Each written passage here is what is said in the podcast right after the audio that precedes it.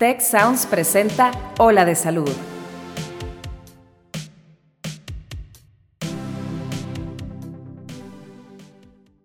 La prevención es clave para gozar de una buena salud y tener una excelente calidad de vida. Pero, ¿cuál es el primer paso? No te pierdas este episodio en el que platicaremos acerca de la importancia de la medicina preventiva, porque al final siempre es mejor prevenir que lamentar. Yo soy Mauricio Torres y aquí comienza tu ruta de bienestar. Si nosotros tenemos un buen cuidado de nuestra salud, generalmente lo que vamos a encontrar es algo positivo y nos va a hacer más bien estar tranquilos. Y, y si llegáramos a presentar algún tipo de enfermedad, la estaríamos diagnosticando desde etapas muy tempranas y esto nos daría pues un éxito en el tratamiento. ¿Qué tal amigos? ¿Cómo están? Bienvenidos a un nuevo episodio de Ola de Salud, el podcast diseñado para darte las mejores herramientas para que puedas tomar mejores decisiones y así gozar de una mejor calidad de vida. Yo soy Mauricio Torres y el día de hoy tenemos con nosotros una invitada muy especial, la doctora Lorena Juárez. Ella es una doctora médica familiar basada en las clínicas de atención primaria de Tech Salud en Cumbres y el día de hoy nos viene a contar un poco sobre la salud primaria, la atención primaria, los servicios preventivos de medicina. Eh, doctora, bienvenida a este episodio de Hola de Salud. Hola, buenas tardes. Hola Mauricio, ¿cómo estás? E-, excelente. Muchas personas me han estado preguntando, em, o bueno, platicando conmigo de que ellos tienen esta noción de que las personas deberían de ir al médico únicamente cuando están enfermas, ¿no? Entonces es una idea que nosotros venimos cargando como sociedad desde hace muchos años y es esta idea de que, a ver, yo me siento bien, ¿por qué debería ir con un médico, ¿no? O a veces yo creo que entra un poco el miedo de no le quiero rascar por miedo a lo que pueda llegar a encontrar, entonces pues si sale alguna enfermedad es un problema de yo del futuro. ¿Qué nos puedes decir sobre estas ideas y cómo esto entra o hace como empata con, con eh, los servicios médicos preventivos. Pues sí, ese es un tipo de medicina tradicional que sí ha venido arrastrándose en el país desde hace muchos años, en donde las personas generalmente solo acudían al médico cuando estaban enfermos, cuando tenían alguna sintomatología o ya cuando sus signos o síntomas ya iban pues muy graves, ¿no? Entonces, se ha intentado meter esta medicina preventiva a nuestro país desde hace ya bastantes años, pero en estos últimos años ha sido un auge, un auge mayor, porque si habláramos de todas las ramas de la medicina, la medicina preventiva es la más importante, ya que es aquella orientada a prevenir la enfermedad, la incapacidad y la muerte prematura. Es como el muro de contención de todos los problemas de salud que podemos llegar a tener. Claro, y yo creo que nos habla también un poco de no solo eh, prevenir enfermedades, de que no aparezcan, sino también un elemento importante de detección oportuna y asegurarnos de que si ya es que hay un problema, prevenir el que no se agrave, ¿no? Así es, dentro de la medicina preventiva tenemos la prevención primaria, la secundaria, la terciaria y la cuaternaria. Cuando hablamos de la primaria, pues podemos encontrar que es más que nada la promoción a la salud. El ejercicio, la alimentación adecuada, el manejo del estrés, que es súper importante, la vacunación. En nuestro país la tasa de vacunación sí está en niveles altos a diferencia de otros países, entonces sí tenemos gran respuesta frente a la vacunación. También la quimioprofilaxis, cuando hablamos de la quimioprofilaxis en la prevención primaria, Podríamos hablar del ácido fólico que se le ofrece a las embarazadas, incluso antes de que éstas piensen en, en ya comenzar un embarazo. También la desparasitación, que debe ser dos veces al año. Y los estilos de vida, pues, saludables. Y la secundaria es de la que, de la que estamos hablando ahorita, que eso ya sería un screening, ¿no? Un diagnóstico precoz de las enfermedades y esto elevaría la tasa de éxito mientras se diagnostiquen a en una etapa más temprana. Claro. Eh, creo que hay un problema importante en cómo se aborda la salud en México, porque, por ejemplo, cualquier persona se enferma, ¿no?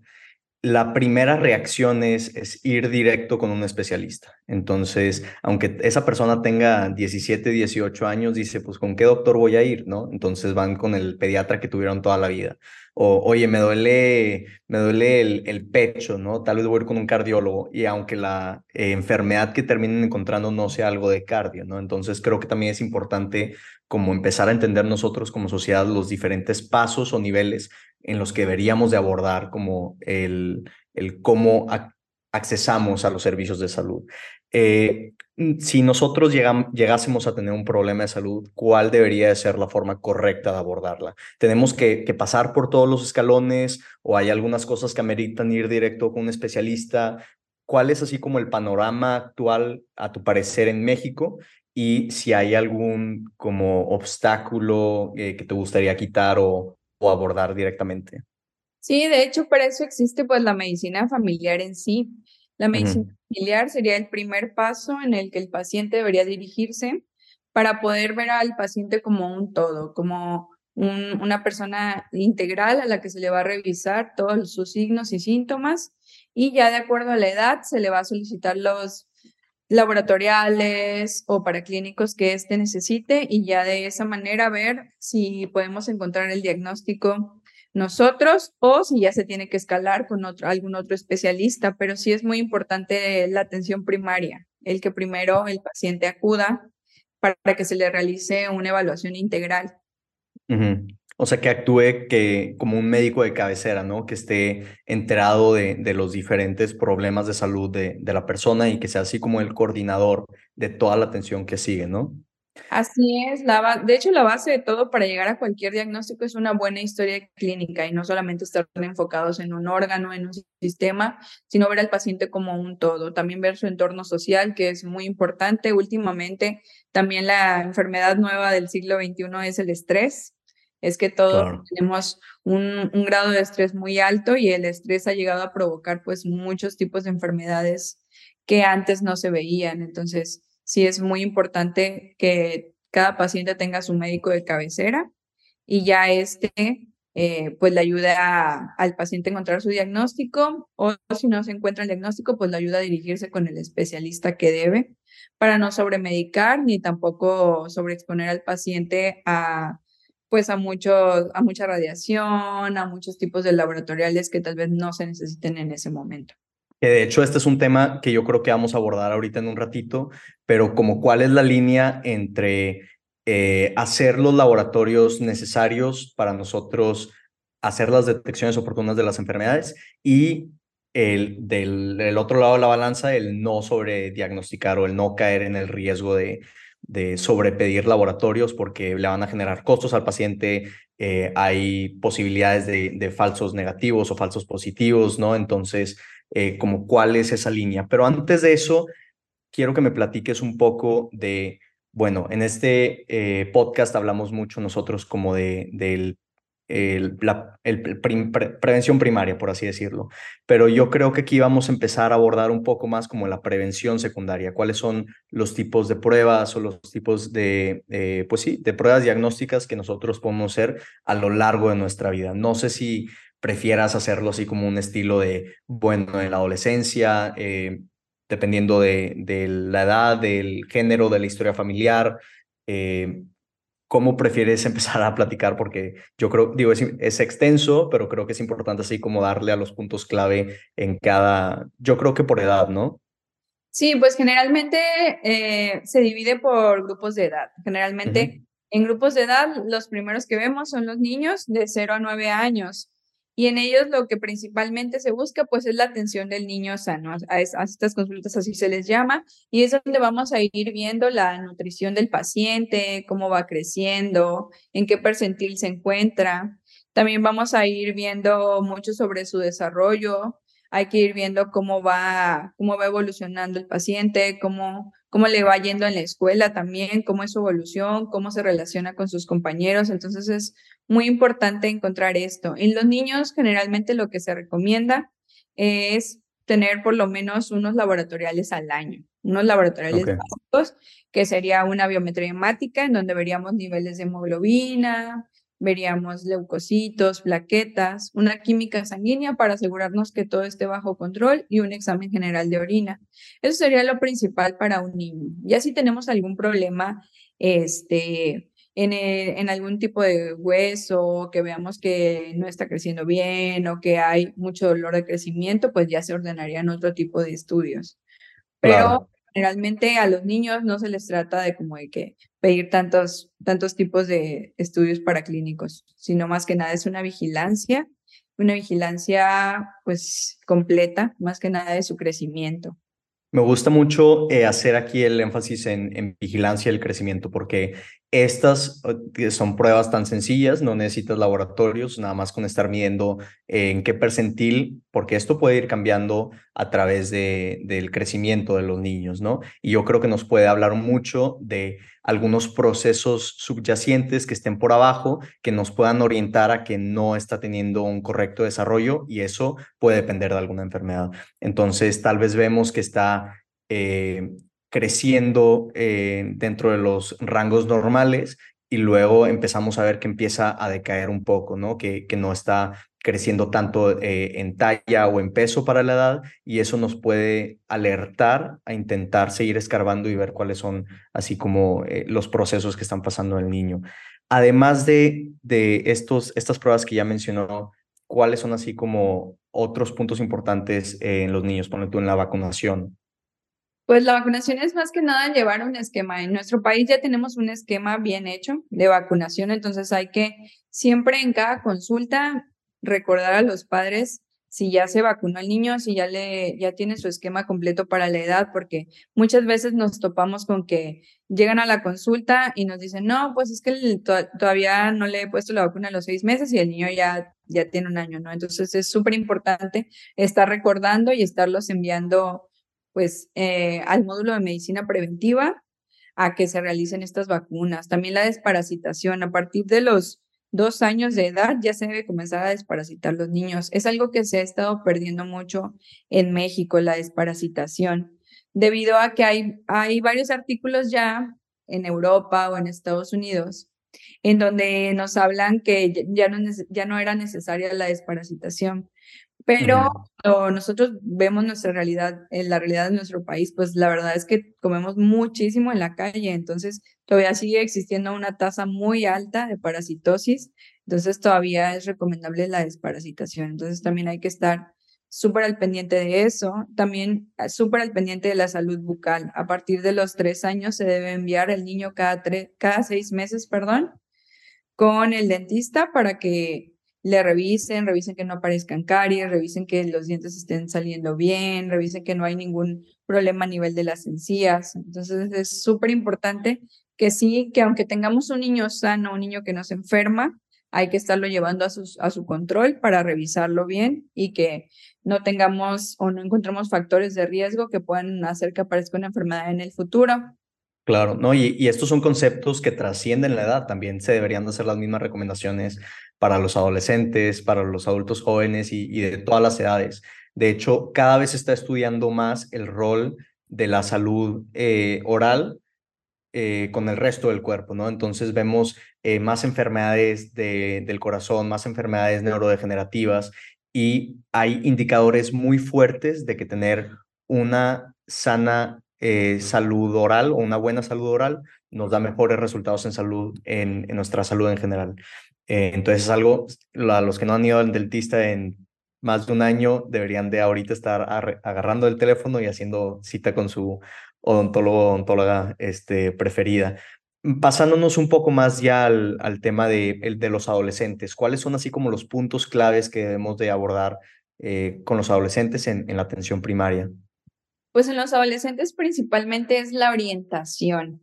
Okay, en los adolescentes es muy importante la promoción a la salud, hay que hablarles mucho sobre salud sexual, hay que romper todos esos tabús que existen de muchos papás que muchas veces no quieren que se les hable a los niños eh, a los adolescentes sobre salud sexual, porque es un problema importante de salud pública que tenemos ahorita, pues embarazos a temprana edad. Entonces es súper importante eso, también la vacunación, la vacuna de BPH, que ya está ahorita dentro de nuestra cartilla nacional de salud, que se supone que debe aplicarse la primera dosis a los 11 años. También es súper importante, pues, indagar mucho, mucho en eso y explicarle a los papás que es algo que se debe de utilizar. Tal vez antes no, no estaba, no estaba en, tal vez en tiempo en que los papás pasaron por esa etapa, no existía, pero en este momento es súper importante que se aplique. También en los adolescentes eh, es súper importante hablarles sobre la violencia, hablarles sobre la prevención de accidentes y sobre la realización de la actividad física. También encontramos mucha, mucha obesidad también ya desde tempranas edades. Entonces sí hay que hacerles también su consulta y checar y explorar que no haya signos de, por ejemplo, acantosis nigricans por resistencia a la insulina y antecedentes heredofamiliares para que pudiéramos descartar que pudiera haber alguna patología por ahí que no esté Aquí, súper importante, me gustaría nada más hablar un poco de la vacuna del VPH. Hay un sentimiento generalizado de que a veces no, no se la quieren poner a sus hijos por ese miedo a que vayan a incurrir en, en prácticas sexuales. Aquí lo único, quiero poner así un pequeño asterisco, es es súper importante la aplicación de la vacuna del VPH porque si no nos las ponemos, las mujeres pueden tener mayor riesgo de, de cáncer cervicuterino, ¿no? Entonces es una medida de prevención importantísima, es económica, es segura y nos va a prevenir de este tipo de eh, patologías o de condiciones en el futuro. Eh, yo creo que esto combinado con una buena educación sexual nos pudieran ayudar a mejorar el número de, este, de tasa de vacunación, específicamente del VPH, porque en México tenemos muy buenas tasas de vacunación, VPH es de las que menos tenemos, ¿no? Eh, otro punto es ya hablando de vacunación, la vacuna de COVID, asegúrense de tener todas las vacunas hasta el momento, las cartillas actualizadas. Y nos puedes platicar un poco de las vacunas que nos deberíamos de estar poniendo todos los años. Sí, pues la, la influenza ahorita, de hecho estamos en la época, es súper importante y de hecho los invito a que si no se han puesto la vacuna, vayan hoy mismo a ponerse su vacuna de influenza porque hemos estado teniendo muchísimos casos, muchísimos casos de influenza. Entonces, la influenza eh, generalmente es estacional. Eh, la vacunación comienza a partir de octubre y está todo el mes de noviembre y diciembre. Entonces, es súper importante que todos acudamos a aplicarnos esta vacuna. ¿ok? Los niños es a partir de los seis meses y desde esa edad también es en embarazadas. Entonces, los invito a todos a que vayan a aplicarse la vacuna. Entonces, algo que es muy interesante es eh, la razón por la cual no la tenemos que aplicar todos los años, porque hay algunas vacunas que nos las pusieron en la infancia y ya no las anotan en la cartilla y se nos olvida por completo. El punto importante de por qué nos tenemos que poner la vacuna de la influenza todos los años es porque muta, es porque cambia su material genético, entonces nosotros, el sistema inmune, cuando nos pone una vacuna, hace cuenta que llega nuestro sistema inmune y le toma una foto, ¿no? Y ya puede reconocer a ese virus en particular. Cuando muta, cambia y es como si ya no lo identificáramos, ¿no? Entonces, el siguiente año va a llegar un primo, un conocido del virus, por así decirlo, y ya no lo vamos a saber atacarlo, ¿no? Entonces, normalmente en este tipo de vacunas eh, vienen como los serotipos más comunes de, del virus, ¿no? Entonces, haz de cuenta que son como los los tres, los cuatro más prevalentes, los que más están incurriendo en, en la sociedad. Entonces, esos son los que te vacunan. ¿Y cómo saben? Entonces, algo que me parece a mí fascinante es que estudian eh, como la epidemia de, de, la influenza en el polo opuesto del mundo, ¿no? Entonces, cuando nosotros aquí en México estamos en verano, en Argentina y en Chile es el invierno y es donde están apareciendo este tipo de enfermedades respiratorias y que nosotros al mismo tiempo en México, pues como es verano, está haciendo calor, no ocurren. Entonces estudiamos las que están ocurriendo, las que están apareciendo más en Argentina, en Chile, en Brasil las estudiamos, las convertimos en vacunas y esas son las que nosotros las ponemos en invierno, que es un dato que a mí me parece muy interesante y luego cuando ellos están en verano están estudiando las cepas que están saliendo aquí en el, en el hemisferio norte, entonces pues bueno, es un poco de trivia para que le platiquen a sus amigos, a sus familias de por qué es importante estarse poniendo la, la vacuna todos los años. Eh, avanzando como al siguiente grupo de edad, eh, ¿te gustaría comentar como eh, tal vez mujeres de, edad joven, 40, eh, 50 años. Sí, en el siguiente grupo de edad, pues encontramos a las mujeres de 20 a 59 años.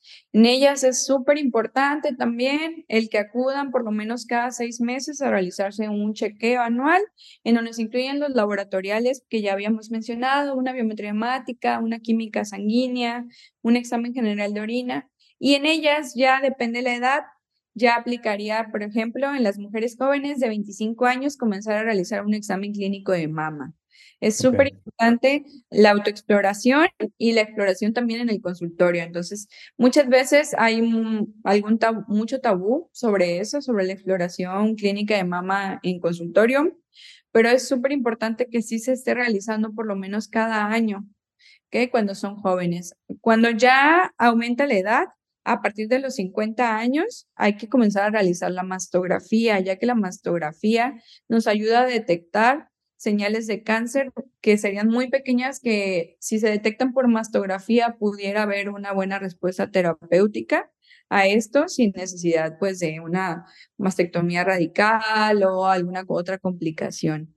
La mastografía hay que recordar que si hay antecedentes familiares de madre, hermanas o hijas con un antecedente de cáncer de mama, se comienza a realizar a partir de los 40 años. Entonces es súper importante el conocer estos datos y estar recordándole pues a toda la familia eh, que hay que estar realizándola, hay que estarla realizando por lo menos cada dos años y se realiza hasta la edad de los 69 años. Claro. Aquí también creo que es importante eh, hablar un poco de los diferentes estándares eh, dependiendo de los países, ¿no? Entonces, algunas personas que tienen familiares o conocidos en Estados Unidos o en Europa dicen, oye, a, ellos les pidieron que se las hicieran un poco más temprano, ¿no? Eh, es importante reconocer que estos lineamientos o recomendaciones están en base a eh, la capacidad del sistema de salud, dos, y a, como características de la población. Entonces, es importante, como, como bien dices, hacérnoslos desde, desde una forma temprana, desde temprana edad para intentar eh, como diagnosticar oportunamente estas enfermedades y que no vayan a luego empeorar. Eh, específicamente en el caso de eh, si hay una historia familiar positiva, como en el ejemplo del cáncer de mama, hay algunas recomendaciones internacionales que te deberías de empezar a checar 10 años antes del diagnóstico que se le hicieron. Entonces, si a tu mamá o a tu hermana le diagnosticaron cáncer de mama a los 48, a partir de los 35, 38 años deberías empezar a asistir eh, con tu médico para empezar a, ver esas pruebas. O sea, podemos decir lo mismo de el, el cáncer de, de colon recto, por ejemplo. Sí, de hecho también es súper importante, es muy conocido que los antecedentes heredofamiliares en los cánceres de colon, ah, pues sí tienen mucha, mucho peso, de hecho. De hecho, a los pacientes eh, en los check-ups se les debe de incluir siempre una detección de sangre oculta en heces. Y si ya hay un antecedente primario, ya bien sea de padre, hermano o, o algún familiar primario, hay que estar pidiendo una colonoscopía. Una colonoscopía también alrededor de 10 años antes de que apareció este tipo de patología en, en el familiar. Entonces, sí, claro el conocer, este, pues primero los factores de riesgo que hay y los antecedentes heredofamiliares. Por eso regresamos a la historia clínica, que es lo más importante cuando se valora a alguien para conocer cuáles son sus factores de riesgo en, específicamente. ¿Qué nos puedes platicar de, eh, del antígeno prostático específico y de lo que significa para la atención primaria? Ah, pues también es súper importante en los hombres a partir de hecho de los 45 años. Si hay antecedentes, es a partir de los 40 años, se deben de realizar anualmente. Este nos ayuda a saber si tenemos algún riesgo tanto de cáncer de próstata como si hay una hipertrofia prostática benigna, que esto significa que pues hay un aumento en el tamaño de la próstata que por la carga hormonal en los hombres suele pasar.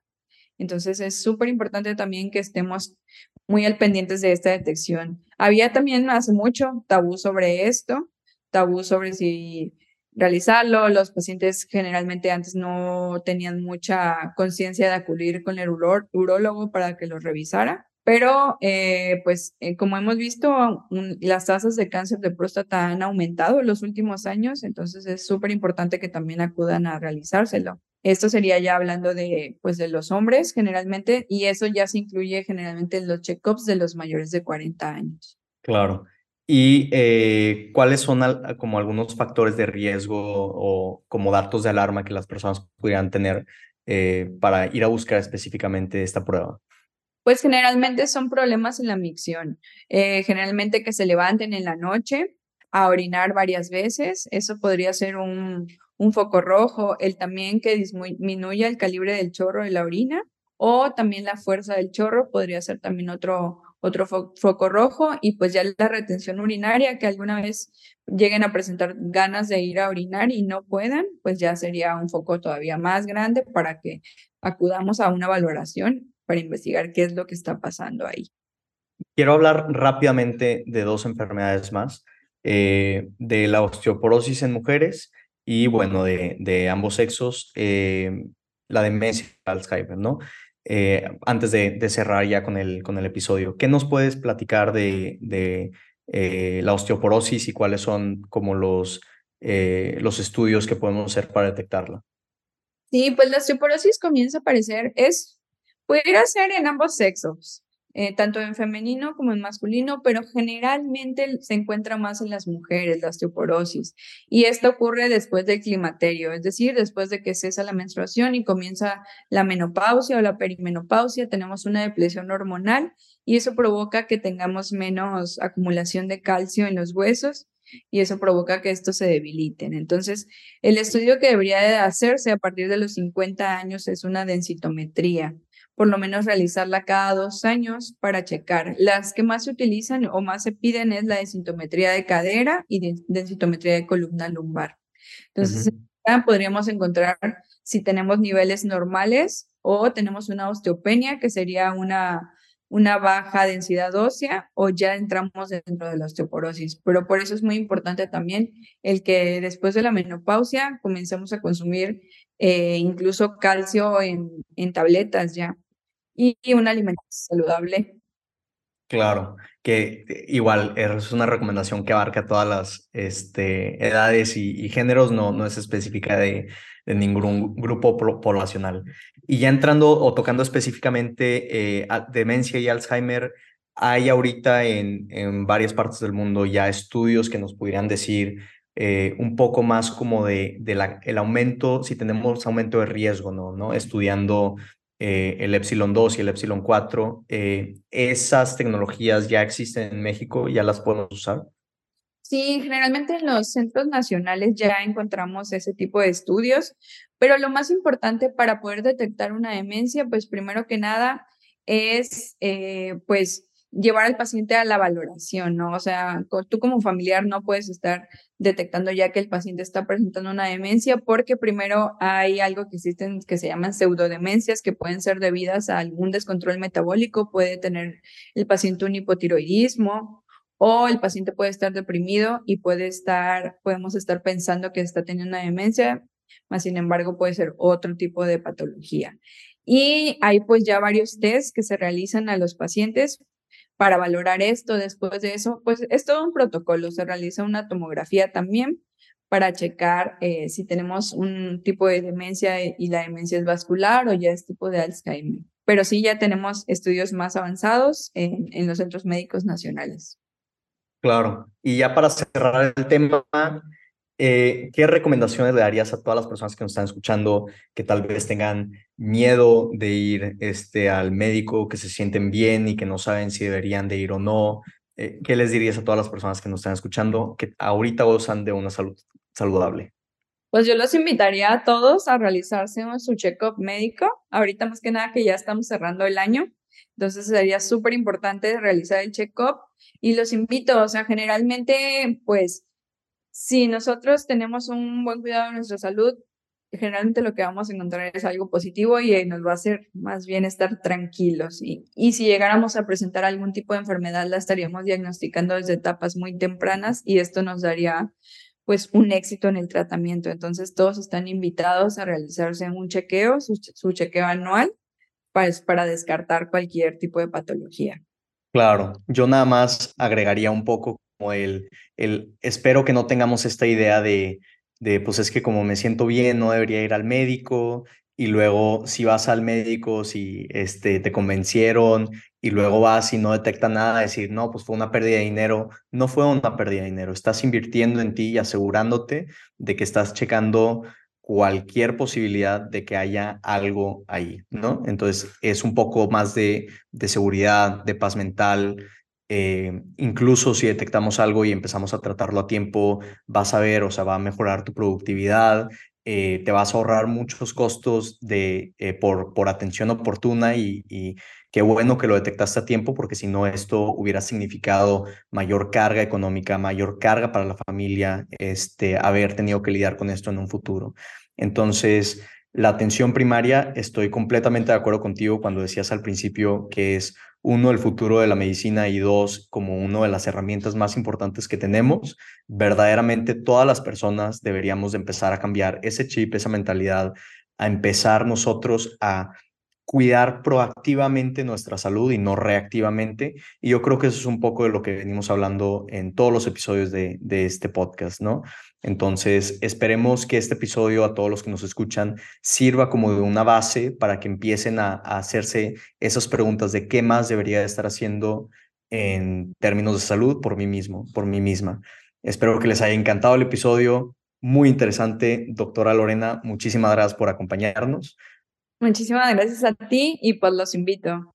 Y están súper invitados a nuestra clínica de atención primaria aquí en Cumbres o la que existe en Chipinque eh, para realizar su check-up.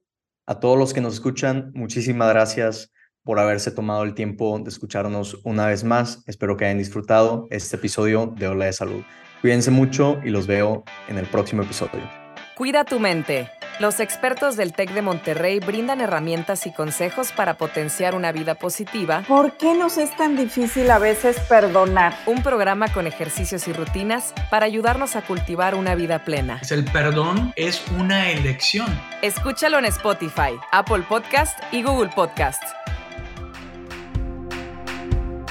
Muchas gracias al equipo de Tech Salud, el sistema de salud del Tecnológico de Monterrey y al equipo de Tech Sounds. Productora ejecutiva, Lisbeth Siller. Productores de Ola de Salud, Melissa Hinojosa, Nora Morales y Fernando Zamora. Diseño, Lizeth Rodarte. Analíticos y alianzas, Lilia Martínez. Postproducción, Max Pérez y Marcelo Segura.